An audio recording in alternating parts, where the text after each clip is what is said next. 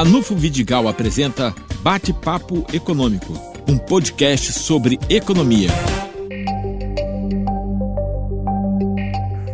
Em mais um bate-papo nosso, vamos avaliar o que está acontecendo e o que pode vir a acontecer diante de tantas novidades e tantas dificuldades que passamos todos.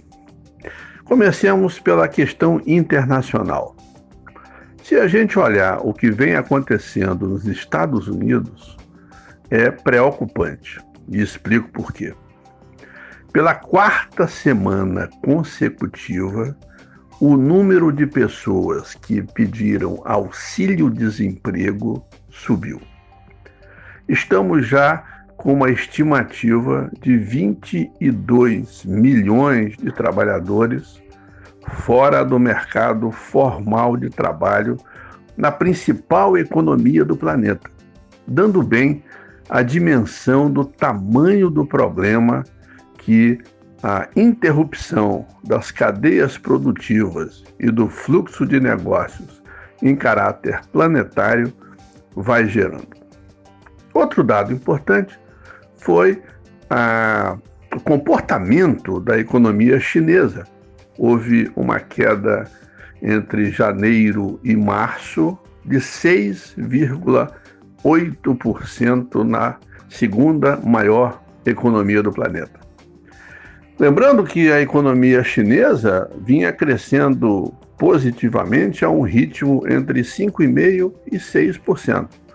Portanto, mostra bem a dimensão a nível internacional de todo o problema que em algum momento vai bater com muita força na América Latina e já está batendo com muita força no Brasil. Vejamos então o que está acontecendo por aqui.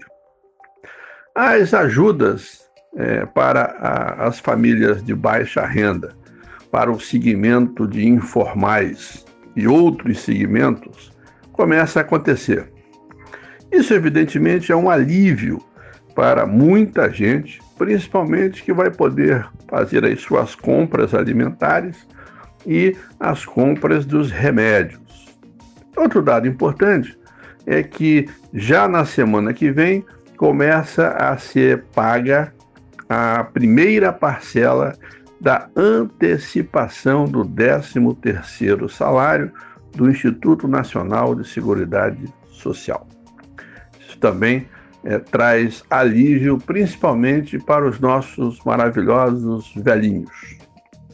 Voltando agora para a questão específica do Estado do Rio de Janeiro, temos uma previsão de redução de ICMS, que é o principal é, imposto cobrado em escala estadual, de 12 bilhões de reais dando bem a dimensão do tamanho da recessão que o estado do Rio de Janeiro, o segundo mais importante da federação, já está passando.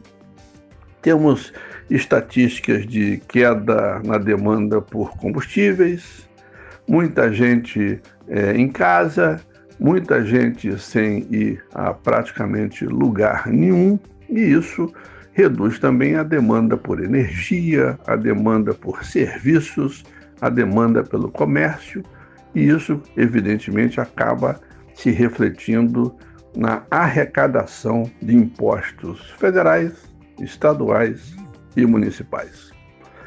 Bem, vindo agora para o nosso estado do Rio de Janeiro, a questão mais preocupante no norte fluminense é a paralisação de muitas plataformas petrolíferas na Bacia de Campos. Isso tem implicações, inclusive, na questão do emprego. É, recente entrevista é, na Band com o meu amigo Alfredo, nós tivemos o sindicato dos petroleiros dizendo que há um risco de 800 demissões e uma implicação bastante negativa para cerca de 3 mil famílias.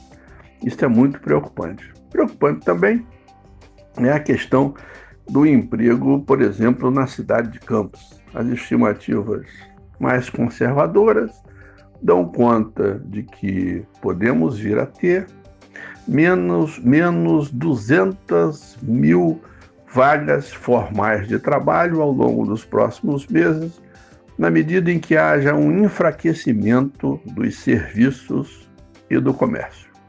O dado positivo, entretanto, é o início da safra.